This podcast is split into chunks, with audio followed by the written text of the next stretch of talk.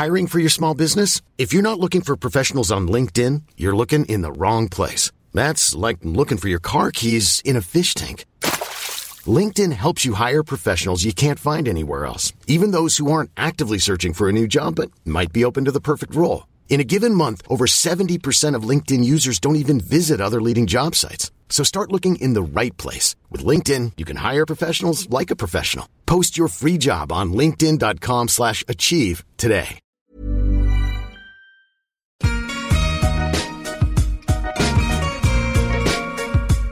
Bonjour, je suis Laura Pouliken et vous souhaite la bienvenue sur l'Aléa, le podcast qui parle du risque.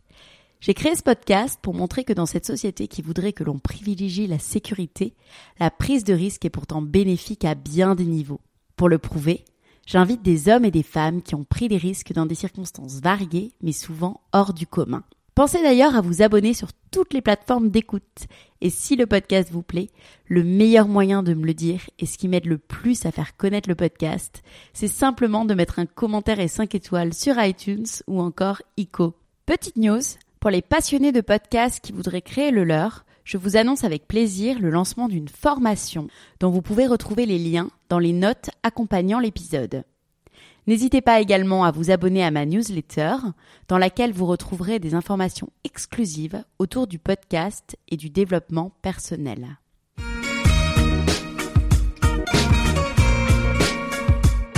Aujourd'hui, c'est un épisode un petit peu spécial puisque je suis avec Julien Messmaker, le cousin de mon mari.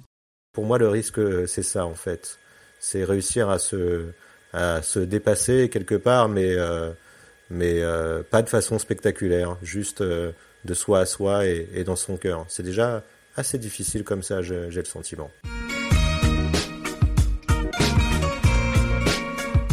Fils de libraire tombé dans la marmite des histoires, tu as fait, Julien, de l'imaginaire ton domaine d'activité. Tu as passé de nombreuses années au service de producteurs ou réalisateurs de films, à la recherche de romans à adapter. En t'inspirant de ton expérience chez les agents artistiques, tu es, avec Dominique Besnéard, à l'origine de la série 10%.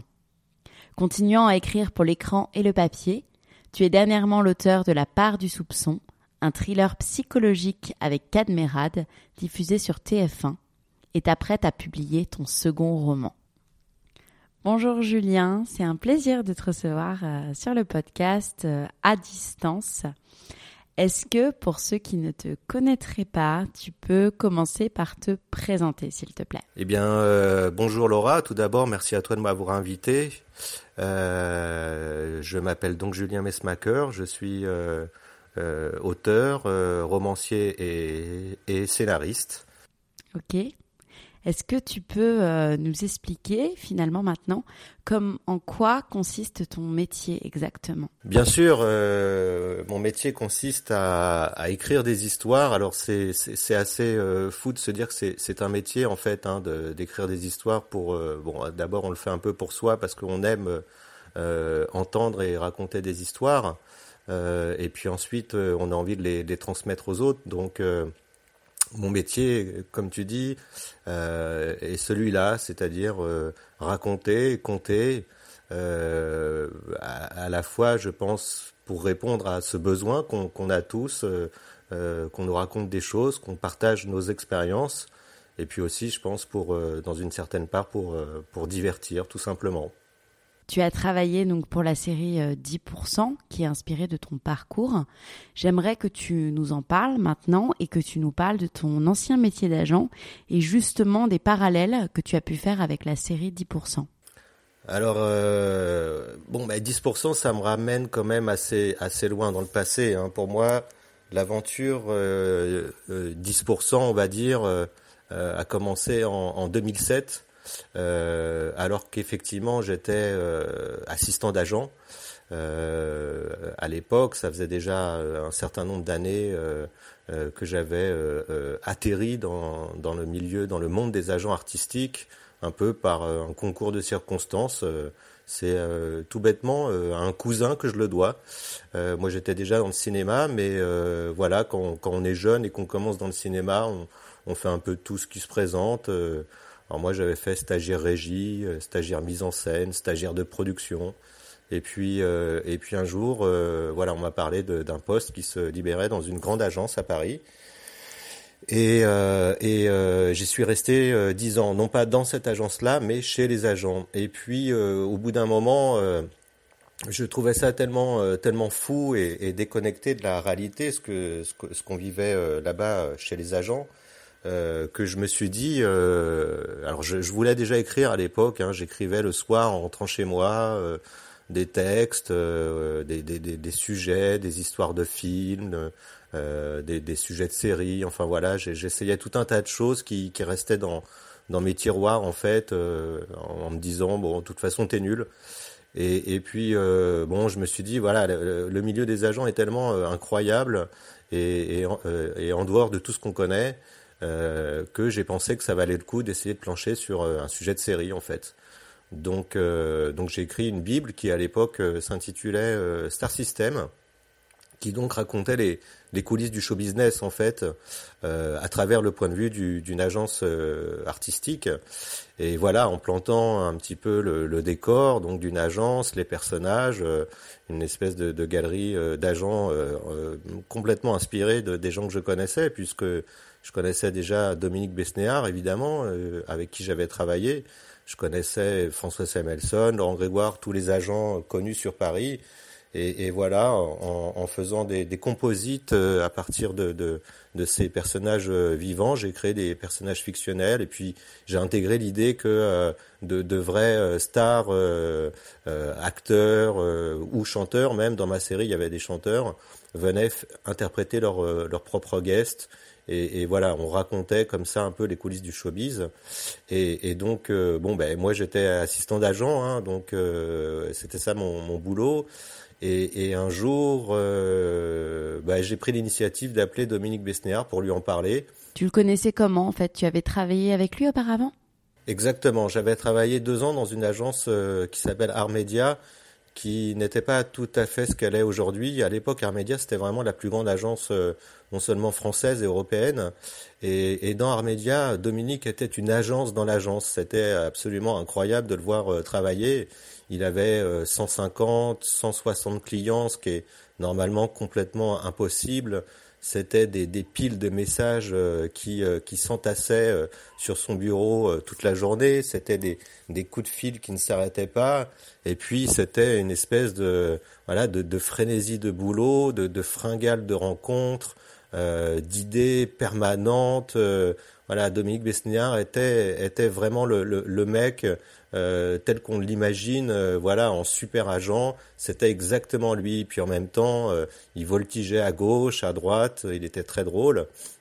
C'est quelqu'un qui m'a énormément aidé. En plus, grâce à lui, je suis devenu lecteur, ce qui a été très très important pour moi parce que c'est en devenant lecteur que ça m'a permis de nouer un lien avec avec Jean-Pierre Genet par la suite. Après, il m'a fait devenir assistant. Euh, j'ai travaillé très très peu avec lui. Une fois, son assistante était malade, ce qui n'arrivait jamais, donc je l'ai remplacé pendant 15 jours. Mais en tous les cas, bon voilà, Dominique c'était euh, un personnage chez Armédia, et, et c'est pour ça en fait que, que je l'ai rappelé euh, à l'époque où j'avais écrit ma bible de série. Euh, parce qu'à cette époque-là, en fait, il était devenu producteur. Il avait arrêté son métier d'agent, il était devenu producteur. Et donc, euh, forcément, la, première personne à laquelle j'ai pensé, euh, c'était lui.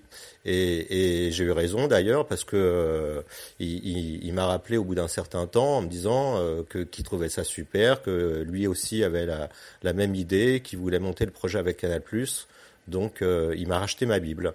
Et en fait, ça, pour moi, 10%, je vais dire que ça a commencé et que ça, a terminé comme ça, puisque effectivement mon apport sur la série euh, se limite à ça, une bible que j'ai écrite, un décor que j'ai planté, des personnages que j'ai imaginés, euh, et, euh, voilà, un concept et une bible. Est-ce que tu as connu ce fameux syndrome de l'imposteur? On en parlait un petit peu en introduction euh, de cette interview. Pour ceux qui ne connaîtraient pas le terme, le syndrome de l'imposteur, ce syndrome où justement tu, tu te dis que tu n'es pas légitime, en fait, que tu n'étais pas légitime à faire les choses, à proposer des choses. Effectivement, moi je me suis toujours senti comme un imposteur. Euh, j'ai passé, euh, j'ai passé mon temps en fait dans ce milieu-là à me dire c'est quoi ma place? J'ai jamais trouvé ma place en fait. C'est affreux parce que quand, quand j'étais jeune, j'ai commencé à faire le stagiaire régie. Alors Normalement, le stagiaire régie, c'est le mec qui est censé être super dynamique, en basket, en jean, il court sur un camion, euh, il est partout, il fait ceci, il fait cela. Non, moi j'arrivais en fait avec ma gabardine et un, et un bouquin dans la poche et on voyait très très bien que j'étais pas du tout fait pour ce métier-là. Et le pire, c'est que moi-même, je le voyais, je me voyais au milieu des autres et je me disais, mais c'est pas possible, je vais pas y arriver, quoi. Alors après, bon, j'ai été assistant de prod, c'était un petit peu pareil. Et, j'avoue que chez, en agence, euh, j'ai souffert très très longtemps. Jamais euh, en agence euh, je me suis senti à ma place, ni que, que le métier d'agent était fait pour moi. Aujourd'hui, tu lis pas mal de livres pour les transformer en scénario. Comment on arrive à détecter les perles rares et les pépites? C'est quoi tes petits trucs pour, pour dire qu'un livre est peut-être un futur blockbuster au cinéma? Euh, alors il y a la façon dont j'y suis arrivé en fait, c'était vraiment, euh, ça me fait penser à, la, à ma phrase, à ma citation favorite euh, de José Saramago, euh, qui a dit la plus grande chance de ma vie a été de me faire virer. Donc moi je me suis fait virer plusieurs fois dans dans mon parcours et, et c'est comme ça que euh, j'ai fini par faire du scouting, ce qu'on appelle scouting. Euh, parce que voilà, je me suis fait virer de chez un producteur qui m'avait engagé pour faire du développement. C'était une espèce de mini descente aux enfers. Et comme j'avais quand même envie de, de, de, me rapprocher toujours de, de l'imaginaire, des histoires et tout, etc., euh, j'ai commencé à, à faire, euh, euh à proposer ce service entre guillemets euh, en, en, en indépendant. Et, euh, en fait, euh, ben, je me suis tout simplement retourné vers euh, des producteurs que je connaissais parce que c'est eux qui cherchent hein, des sujets. Euh, et j'avais du bol parce qu'à l'époque, euh, c'était vraiment, on commençait, c'était l'époque du rapport Gasso. Charles Gasso, c'était un grand producteur qui avait fait, c'est le premier qui avait parlé de développement, etc., euh, animé des ateliers d'écriture, euh, voilà. Et, et, donc, comme on en parlait, euh, je, me, je, connaissais quelqu'un chez eux et je leur ai dit, bah, moi, je peux chercher des, des sujets pour vous, des histoires. Et donc, euh, ils m'ont fait un premier contrat de, de trois mois. C'est comme ça que ça a commencé. Et donc, euh, bon, bah, à l'époque, j'étais un peu désorganisé, donc ça partait dans tous les sens. J'allais voir des, des courts métrages à la maison du film court. Euh, je, je, contactais des scénaristes, des auteurs, des auteurs de théâtre, des romanciers. Enfin voilà, je cherchais dans toutes les, les directions et, et, et pas nécessairement que des bouquins. Et, et puis bon bah euh, ça c'est euh, en fait le producteur. Euh, je suis passé très très près de, de ce qu'il cherchait parce que justement j'avais été à la maison du film court voir des, des cours et j'avais vu des courts métrages d'une réalisatrice qui s'appelle Laetitia Colombani et, et je m'étais dit waouh c'est super il faut absolument que que, que que, que je rentre en contact avec elle savoir si elle a pas des, des scénarios. À l'époque je cherchais plus des, des scénarios. La demande de Charles Gassot était très simple. Il m'a dit je cherche quelque chose à, à tourner cet été quelque chose de sympa qui coûte pas cher. Alors ça veut ça, ça veut rien dire en fait hein, ça veut tout dire ça veut rien dire. Mais voilà j'ai senti qu'avec Laetitia Colombani il y avait quelque chose.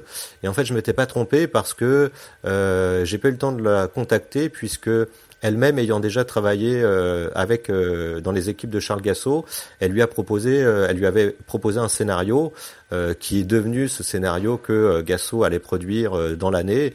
Et c'est le film qui s'intitule À la folie pas du tout avec Laetitia Colombani et Samuel Le Bihan, qui est remarquable d'ailleurs quand, quand j'avais euh, quand j'avais lu le scénario, je m'étais dit bah oui effectivement c'est c'est exactement ça que j'aurais j'aurais dû trouver et, et ça m'a pas découragé pour autant. Euh, j'ai continué à à faire ça. Euh, alors euh, il y a des gens du milieu qui qui m'ont aidé. Le premier sujet que j'ai trouvé c'est pour c'est pour Jean Becker.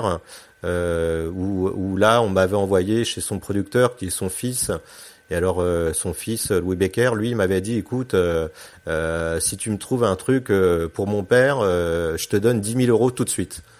Et, et en même temps, si tu trouves pas, je te paye pas, parce que sinon, il faut que je paye tout le monde, ma femme de ménage, machin et tout, etc. Donc bon, il y avait là, il y avait une prise de risque. Alors là, on était en plein dedans, puisque à l'époque, j'étais sans filet. je pouvais travailler deux, trois mois pour lui sans être payé. Donc, et, euh, dans le cinéma, dans l'audiovisuel, c'est comme ça. Il y a un moment donné, justement, la prise de risque est, est, est, on peut pas, elle est incontournable. Donc, euh, elle, elle se répète plusieurs fois d'ailleurs euh, au cours de, de, la carrière. Et, et, là, je me suis dit bon bah allons-y, je cherche. Et, et, et j'ai eu une chance inouïe euh, parce que des années auparavant, j'avais lu un, roman qui s'intitule euh, Bienvenue parmi nous de Eric Holder et que j'avais en tête, euh, que j'avais gardé en tête parce que je m'étais dit c'est vraiment une très belle histoire, une très jolie musique humaine. Eric Holder écrit remarquablement bien en plus. Et donc, parmi les premières propositions que je lui ai fait la première semaine de travail, il y avait Bienvenue parmi nous. Et en fait, euh, Louis Becker m'a rappelé en me disant je suis tombé amoureux de ce livre.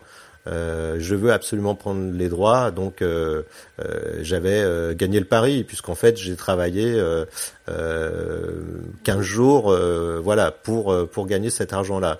Et, et, ça m'a encouragé. Et vraiment, le coup de chance inouï que j'ai eu par la suite, c'est Jean-Pierre Jeunet. Jean-Pierre Jeunet, dont par un concours de circonstances, j'avais été euh, un tout petit peu en lien. Enfin, Jean-Pierre Jeunet a toujours été présent euh, dans ma vie, on va dire, puisque même quand j'étais rentré euh, au lycée, pour rentrer en section cinéma à 3 à l'époque, il y avait un petit concours d'entrée au lycée Léon Blum. On nous projetait plein de courts-métrages. Et parmi la sélection de courts-métrages, il y avait Foutaise de Jean-Pierre Jeunet, de Caro et Jeunet à l'époque, qui avait gagné le, César du, meilleur court métrage. Et voilà, donc il fallait s'exprimer, faire un petit commentaire sur le film. Et puis des années plus tard, quand j'étais donc euh, euh, réceptionniste chez Armédia, euh, avec Dominique Besnéard, avec tout le monde, etc. Euh, L'agent de, Jean-Pierre Jeunet, Bertrand Delabé pour ne pas le nommer, m'avait donné à lire un scénario qui à l'époque s'intitulait Amélie des Abbesses. Euh, que personne ne voulait produire, et c'était le scénario d'Amélie Poulain évidemment, et donc il m'avait demandé de faire une petite note de lecture là-dessus, et bon, euh, euh, moi le scénario, j'étais, comment dire, immédiatement tombé amoureux de l'histoire, du personnage, de tout. J'avais trouvé ça génial et donc je l'avais écrit en quelques mots, maladroit. C'était mes premières fiches. C'était vraiment pas une fiche d'ailleurs. C'était plus un, un, petit commentaire critique. Et, et j'y parlais de, de, Prévert, même sans savoir que Jean-Pierre Jeunet, euh, déjà à l'époque, adorait Prévert. Et donc, euh, bon, ça, ça, ça, en était resté là. Il, il avait quand même parlé vaguement d'une fiche de lecture dans le making-of du film. Et ça m'était resté en tête en me disant ah tiens je devrais recontacter Jeunet, euh, je devrais le recontacter et tout, mais je savais pas, j'avais pas de, euh, je savais pas pourquoi, j'avais pas de prétexte. Et puis bah un jour je fais un remplacement euh, euh, en agence artistique puisque euh, les agences j'y suis j'en suis parti j'y suis revenu plusieurs fois justement dans ce, ce, ce truc où je me cherchais en fait tout en n'osant pas me, me, lancer comme auteur. Et un jour je fais un remplacement donc et appelle l'assistante de Jean-Pierre Jeunet qui, qui, cherchait un truc. Et, euh, et elle me dit enfin voilà elle, elle parle et puis au bout d'un moment je dis ah j'ai fait une fiche sur une Amélie Poulain. Et en fait Jean-Pierre Jeunet s'en souvenait parfaitement et l'assistante m'a dit, il a cherché à vous retrouver. Alors là, j'ai failli tomber de ma chaise. Et, euh, et, en fait, en une semaine, voilà, quelques jours plus tard, j'avais euh, rendez-vous pour déjeuner avec lui. Alors évidemment, j'y suis allé dans mes petits souliers. Et, euh, et, donc on se retrouve aux Abbesses, euh, voilà, dans son quartier, dans le quartier de d'Amélie Poulain, évidemment, euh, dans son bureau, avec euh, Alien, avec tous les souvenirs de ses films et tout. Et je me retrouve face à quelqu'un d'extrêmement gentil, euh, d'extrêmement de, de, sympa et surtout simple, naturel. Et alors on déjeune ensemble. Moi j'avais pas grand chose à dire, donc je l'écoutais beaucoup. Et puis à la fin du déjeuner, il me dit bah tiens, euh, voilà, moi je te propose de me trouver un sujet. Euh, il me sort un contrat. Euh, il me dit trouve-moi un truc. Euh, alors bon bah évidemment j'ai sauté sur l'occasion. Après le cahier des charges était quand même assez euh, assez large, on va dire, parce que bon bah pour du Jean-Pierre Jeunet, faut lui amener du génial, mais du génial pour Jean-Pierre Jeunet. Donc donc voilà, je me suis mis en quête de trouver du, du génial pour euh, pour Jean-Pierre Jeunet. Alors euh, du coup, bon, faut avoir une certaine faculté, c'est c'est se mettre dans la tête des autres, quoi, savoir ce qui savoir ce qu'ils aiment, savoir ce qu'ils veulent, comment ils conçoivent les choses. Euh, et Jean-Pierre Jeunet, c'est un réalisateur un peu piège parce que par exemple, on peut croire que il aime un peu les trucs euh, fantastiques ou les trucs euh, surnaturels, mais il aime pas du tout ça, les trucs surnaturels, les contes, les histoires de sorcières et tout. Donc le fantastique, il en fait quand c'est ses propres univers ou quand c'est Alien. Mais voilà, il est, il, est, il, faut essayer de comprendre vraiment, suivre son, son cheminement artistique. Et là, j'avoue que j'ai eu un autre coup de bol. en un mois, je lui ai trouvé un roman euh, qu'il a adapté et qu'il est devenu un, qui est devenu un film en fait euh, qui s'appelle l'extravagant voyage du jeune et prodigieux T.S. Pivett. Donc c'est vraiment en fait euh, pour répondre à ta question, c'est c'est à la fois c'est toujours comme ça dans ce milieu, c'est être là au bon moment, c'est de la chance finalement et du talent. Exactement, voilà, c'est les circonstances. Euh, et là, en l'occurrence, euh, je sais pas si, si c'est vraiment un talent, mais c'est vrai que j'ai cultivé ce côté chien truffier, on va dire. Et, et donc, euh, à force de, de, me mettre à la place des, des autres, euh, voilà, j'ai fini par par pouvoir quelque part entrer dans la tête des, des mecs et, et, et, comprendre ce qu'ils voulaient et, réussir à leur à leur proposer des choses qui, qui leur plaisaient. Mais bon, euh, au début, rien n'est, voilà, on est sûr de rien. Euh, c'est hyper difficile de trouver un, un, un, roman adaptable, quoi. À chaque proposition de scénario, tu joues en quelque sorte ta réputation. Comment tu gères cela? Oh, je pense pas que j'en sois encore euh, en fait, euh, c'est pas totalement que je joue ma qu'un auteur joue sa réputation. Euh, on, joue sa réputation euh, euh, sur sur un film qui sort, sur un sur un sur un bouquin qu'on qu'on écrit. Enfin, on joue peut-être plus sa crédibilité, voilà, d'auteur. on joue son son son univers. Après, est-ce qu'on joue la réputation, euh, oui aussi dans une certaine mesure. Euh, moi, ce que je joue quand j'écris, en fait, c'est surtout le pari que je fais avec moi-même d'écrire quelque chose qui qui va plaire aux gens. Alors bon, faut savoir que quand on écrit des scénarios, les premiers lecteurs sont des gens de l'audiovisuel, sont des professionnels. Euh, donc, euh, donc euh, bon, l'enjeu de crédibilité, on va dire, finalement, à part si on écrit quelque chose complètement à côté de la plaque, il est assez limité parce que bon, ces gens-là sont habitués à dire non, etc. En revanche, quand j'écris un roman, là, c'est l'enjeu est un peu plus fort pour moi parce que euh, vraiment, là, je, je, mets un petit peu. Euh, euh, je pense que n'importe quel auteur peut dire la même chose, c'est qu'il met un petit peu ses tripes sur la table. Donc, donc, on a envie que cette histoire plaise. On a envie que qu'elle parle à des gens, voilà, sans même parler de, de, de, succès. Juste, on a envie qu'il y ait des gens qui, qui s'intéressent et que, que, que, que ça leur raconte quelque chose. Donc, c'est ça que je joue à chaque fois. Et puis, bah évidemment, euh, il y a les moments où on se plante complètement. Euh, euh, en ce moment, j'ai deux romans dans les tiroirs, dont un qui est écrit depuis deux trois ans. j'ai un scénario que j'ai écrit l'année dernière, qui, qui, est tombé des mains de trois quatre personnes. Donc bon, on sait que là, c'est, c'est pas la peine d'insister.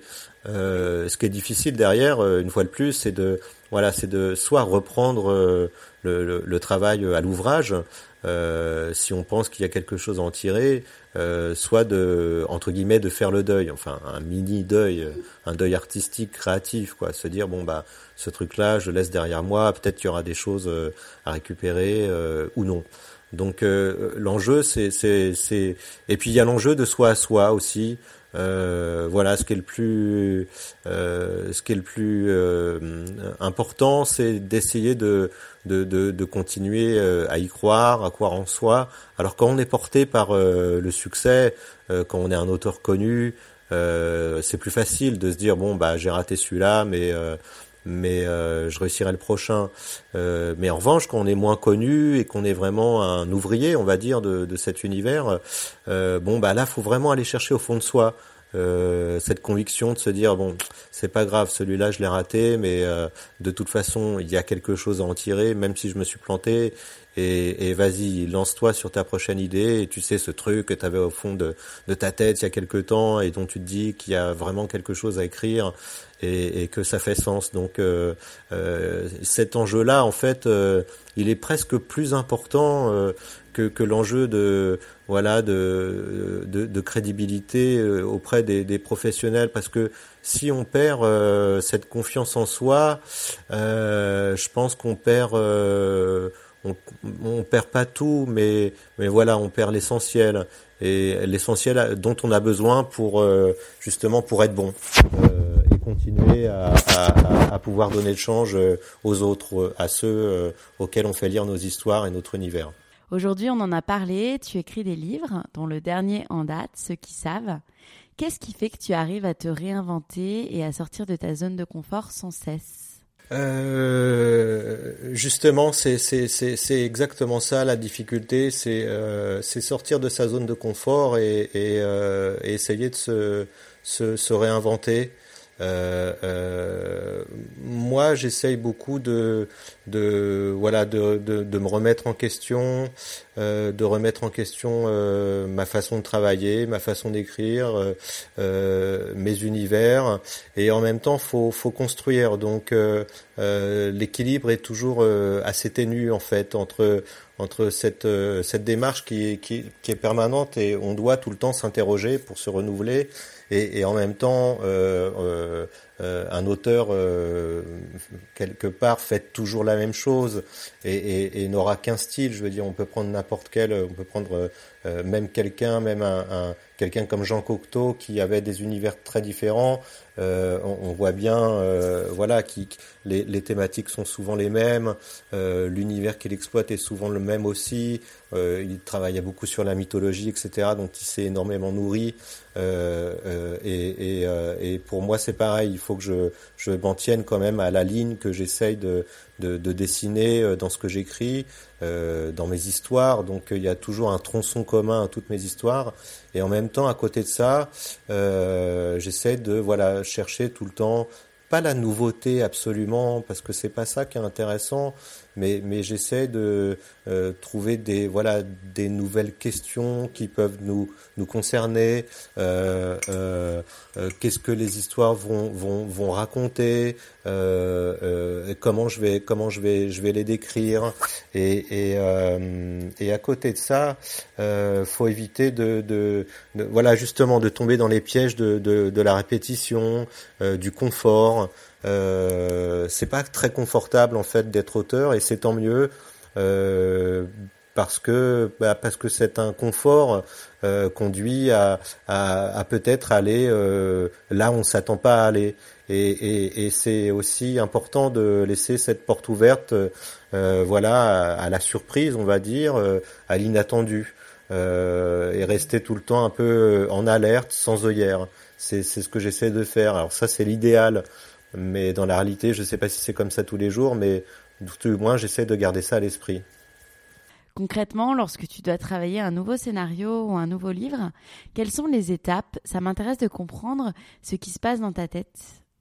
Alors, euh, en, en, général, euh, que ce soit pour un scénario ou un livre, euh, ça peut démarrer à peu près de la même façon, c'est-à-dire euh, ça peut être une thématique, un personnage, quelque chose que je lis, un article ou une histoire vraie ou même un roman d'ailleurs, puisque comme tous bons auteurs, je pique beaucoup à mes confrères et consoeurs euh, auteurs.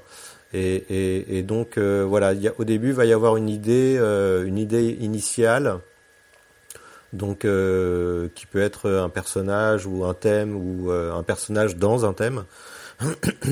Et, et, à partir de là, euh, très concrètement, euh, le travail va commencer par euh, écrire un, un document d'une dizaine de pages euh, qu'on appelle synopsis euh, en audiovisuel. Je crois qu'on utilise le même terme en littérature aussi, mais en littérature en audiovisuel, les synopsis n'ont pas la même forme en fait. Un synopsis littéraire sera justement beaucoup plus littéraire qu'un qu'un synopsis de, de film ou, ou d'unitaire. Donc, euh, mais toujours est-il que c'est l'étape indispensable, c'est euh, voilà le, document, les 10-15 pages initiales euh, sur lesquelles on va poser un univers, une histoire, une intrigue. Et, et, et, dans un et dans un second temps, bon, moi j'ai la particularité d'avoir ce, ce truc de vaste communicant entre les idées, c'est-à-dire qu'une idée pour de l'audiovisuel peut devenir une idée pour de la littérature et vice versa. Et, et pour peu que l'une ou l'autre colle voilà au traitement littéraire ou scénaristique évidemment. C'est pas du tout la même chose d'écrire un roman que d'écrire un scénario.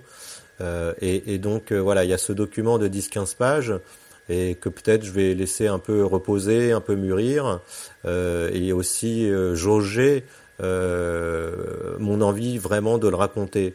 Euh, ça c'est surtout pour les romans, euh, pour que j'ai envie de raconter une histoire sur 300 pages, faut vraiment qu'elle me tienne au corps, si je puis dire. Faut vraiment la ressentir à l'intérieur, faut faut vraiment sentir les, les personnages vivre. Euh, c'est pareil pour le scénario, évidemment, euh, mais c'est pas tout à fait la même démarche d'auteur.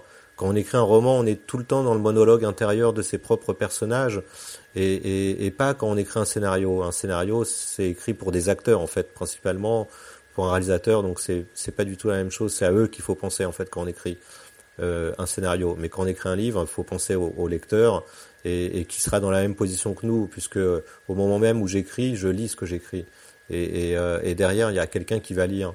Donc, euh, donc voilà, et, et, euh, il y a ce, cette étape aussi où voilà les idées vont rentrer dans la case audiovisuelle ou dans la case littéraire en fonction de ce que je vais pouvoir y, y investir. Et, après, très concrètement, euh, quand j'ai un roman en tête, bah voilà, je fais comme tous les auteurs, je commence à écrire, euh, dépasser la page blanche, etc., voir si ça tient la route voir si j'ai vraiment quelque chose à en tirer. Euh, et, et, euh, et, quand c'est pour l'audiovisuel, euh, alors bien souvent, en fait, tout le temps, euh, une fois que j'ai j'ai 15 pages euh, lisibles, bonnes, avec lesquelles je suis complètement d'accord, euh, eh bien en fait là, on passe à l'autre étape avec mon agent, un agent puisque maintenant, enfin, dans l'audiovisuel, il faut il faut un agent, et, et là, on, on envoie au producteur, voilà, on fait vraiment le travail de, de, de démarchage, euh, etc. Et toutes ces idées-là, en fait, euh, euh, s'écrivent en spéculant sur, sur le, la recherche des producteurs, la recherche des diffuseurs, ce qui est l'air du temps, et, et on espère, voilà, être dans l'air du temps, et à un moment donné, tomber dans la bonne case. Hein. C'est ça l'audiovisuel, c'est faut tomber dans la bonne case en fait. pareil, il faut être là au, bon moment, avec le bon sujet, euh, et, là ça peut marcher. Donc euh, et après derrière, euh, si toutefois l'idée est achetée, ou si toutefois une convention d'écriture se, se signe avec un diffuseur, bon bah après il y a toutes les autres étapes qui sont très très concrètes aussi. Hein. en audiovisuel, il y a des échéanciers, des calendriers, et donc voilà, du synopsis, on passe en général au séquencier. Il peut y avoir une étape intermédiaire qui s'appelle le traitement. Euh, chaque document est un petit peu plus long à chaque fois. Le synopsis est vraiment très très résumé. Euh, euh, le traitement, ça va être euh, des gros pavés. Ce sera un document plutôt de, de, de, de 30 pages, euh, de gros pavés qui vont rassembler les, les, scènes avec peut-être quelques touches de dialogue. Après, il y a le séquencier où là, c'est carrément séquence par séquence.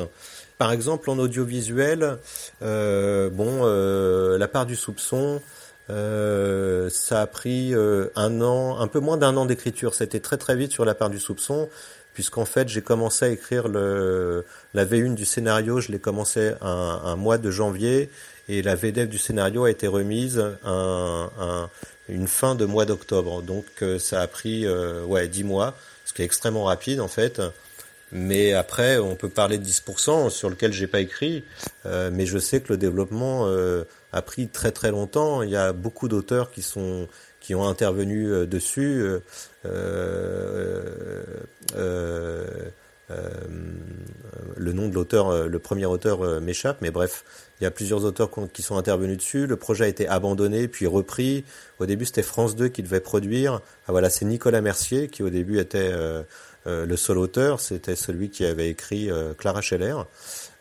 et donc au début, c'était France 2 qui devait produire, puis France 2 euh, n'a pas aimé les scénarios. Pardon, c'était euh, Canal euh, Canal n'a pas aimé les, scénarios de, Nicolas Mercier. Donc ces scénarios ont été abandonnés. ils ont cherché un autre auteur.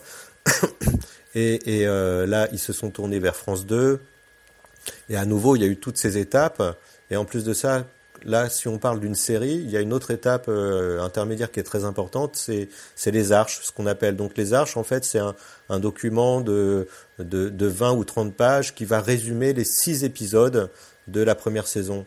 Donc euh, un document très très très technique à faire, euh, très difficile puisque là on se situe entre les deux.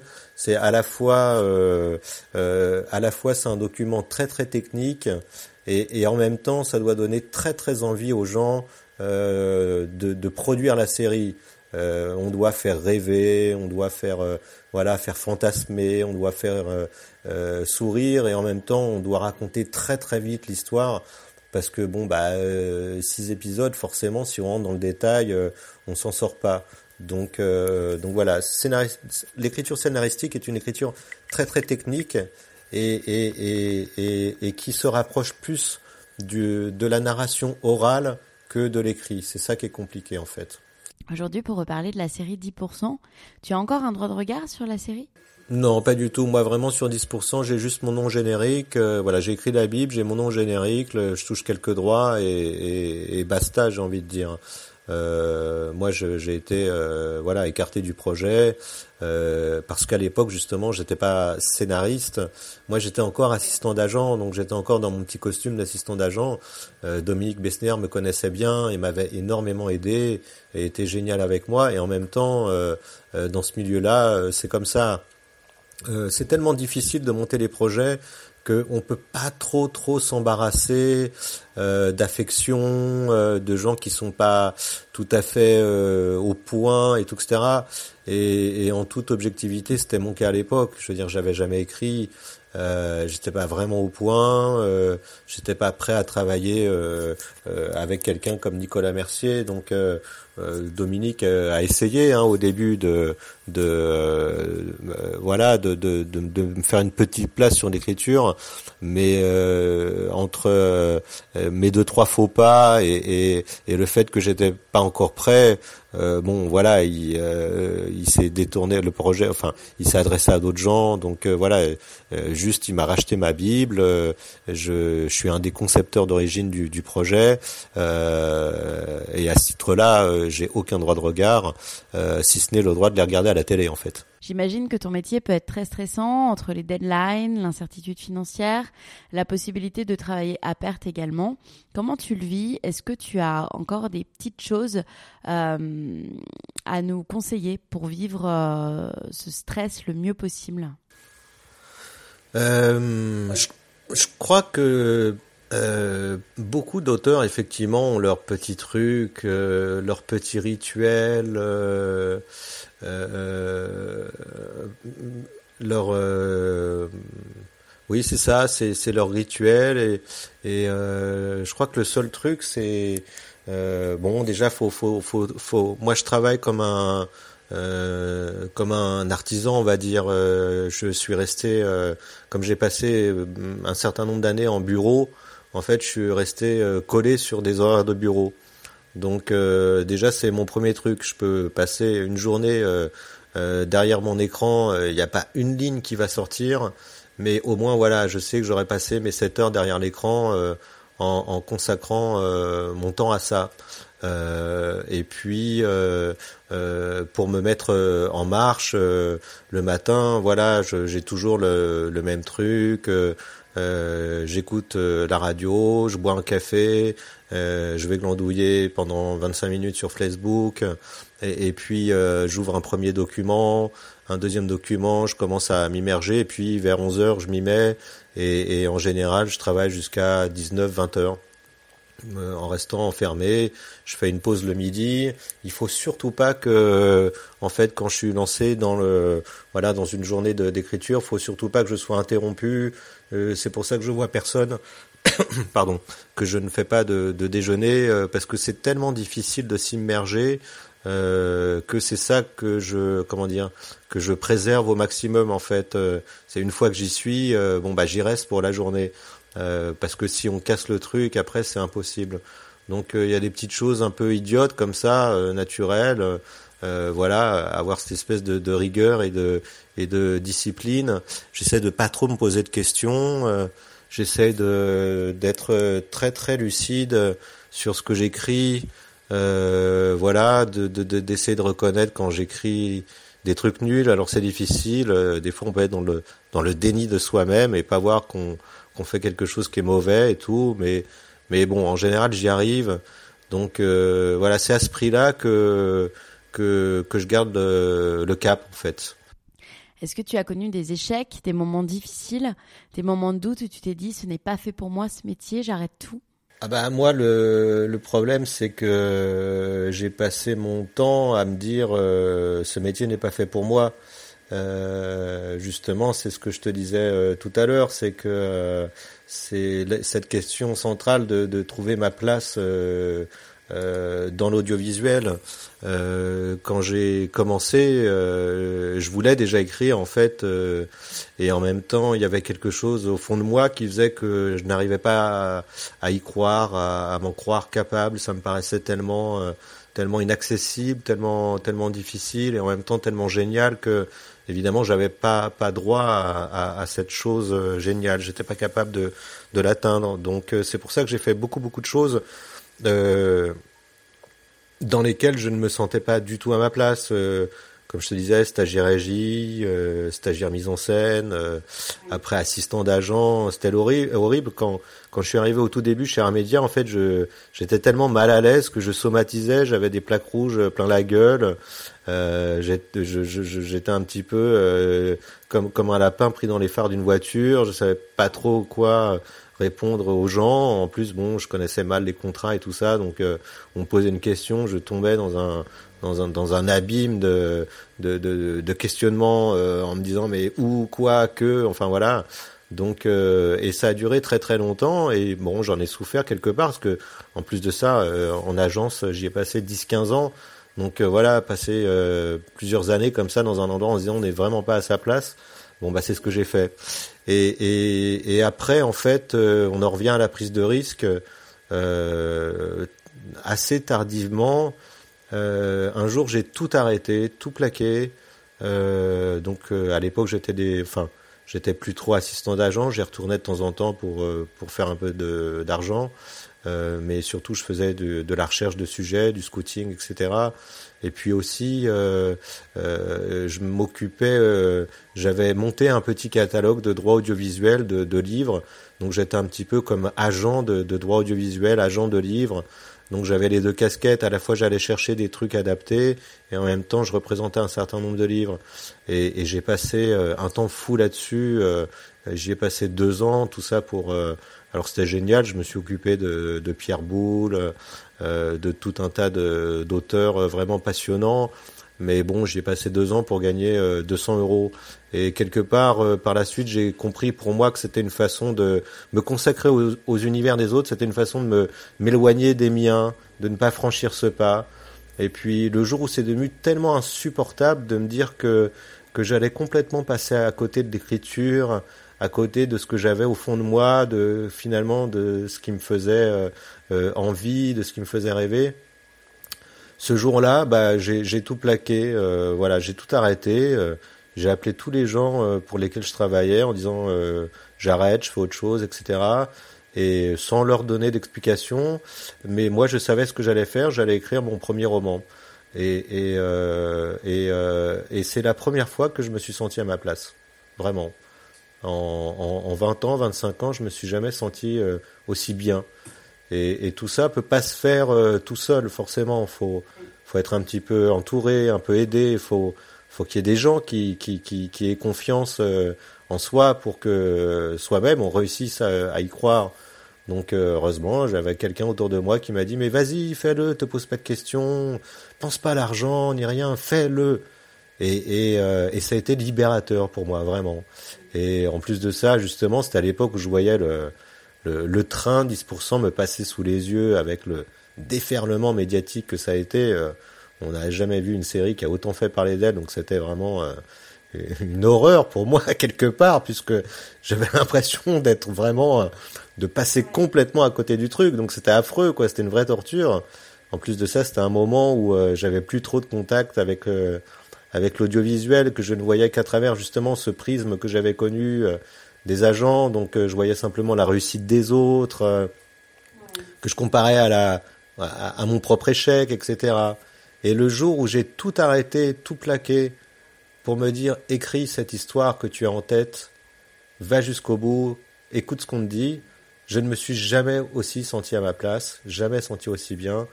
Et, et, là, je me suis dit, bon, bah, que ça marche ou pas, rien que pour ce sentiment-là, je suis content de l'avoir fait.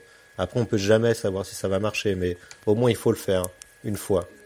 Quels sont tes, tes prochains projets? J'essaie de, de, de, de, les multiplier. Euh, euh, en audiovisuel, euh, j'écris sur euh, des séries, j'écris sur des sujets d'unitaire, euh, quelques idées originales à moi et aussi de la commande. Et puis voilà, dans ce, cet espace privilégié qui est l'écriture romanesque, euh, justement, j'ai réussi à faire sortir de, l'un de mes tiroirs euh, l'un des manuscrits que, j'y avais. Et normalement, il devrait être publié au mois d'octobre. Et je cherche euh, le sujet, un prochain roman.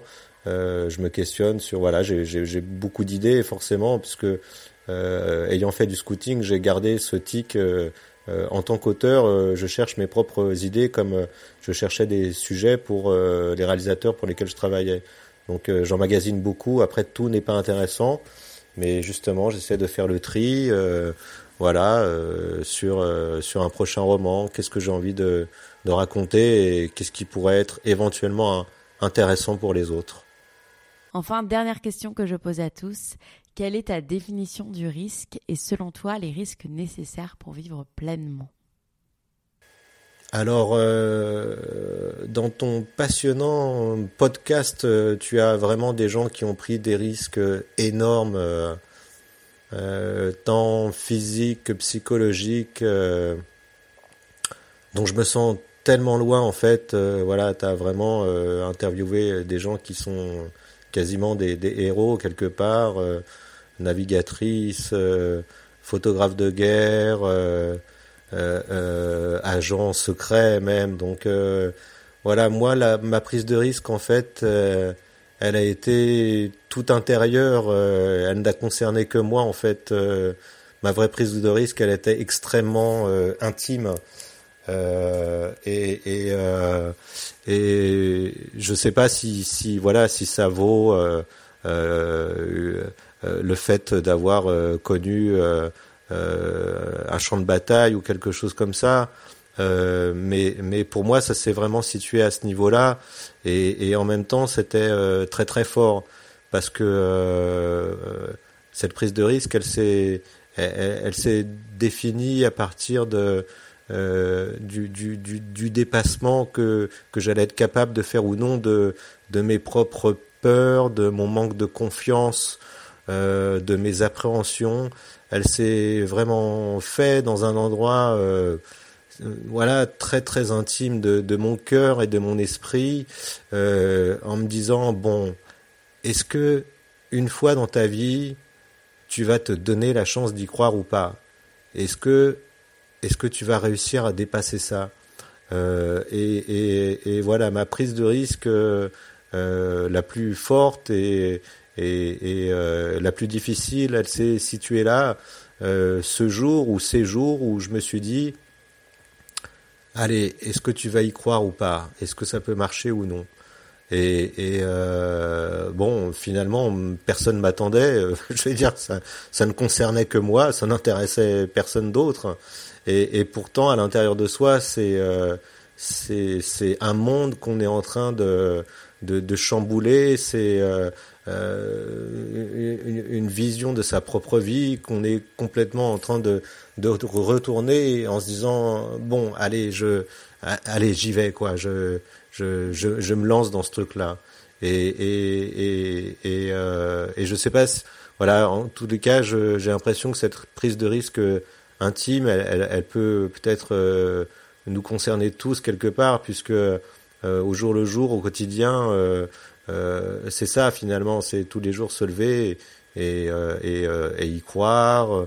voilà, et c'est, on est tous en proie avec nos, nos petites luttes intimes, avec avec notre notre passé, ce qu'on en garde, avec comment dire les conflits qu'on garde en soi toute notre vie. Et, et voilà, là, pour moi, la vraie prise de risque, ça a été ça, été de se dire bon, est-ce que pardonne-moi l'expression, mais est-ce que le est-ce que le cul assis dans une chaise, tu peux arriver à quelque chose ou pas? Et, et, et je connaissais pas la réponse, mais en tous les cas, j'ai fait le saut dans le vide. Et euh, voilà, c'était pour moi le risque, c'est ça en fait, c'est réussir à se à se dépasser quelque part, mais euh, mais euh, pas de façon spectaculaire, juste euh, de soi à soi et, et dans son cœur. C'est déjà assez difficile comme ça, j'ai le sentiment. Merci beaucoup, Julien. À très bientôt. Mais c'est moi qui te remercie.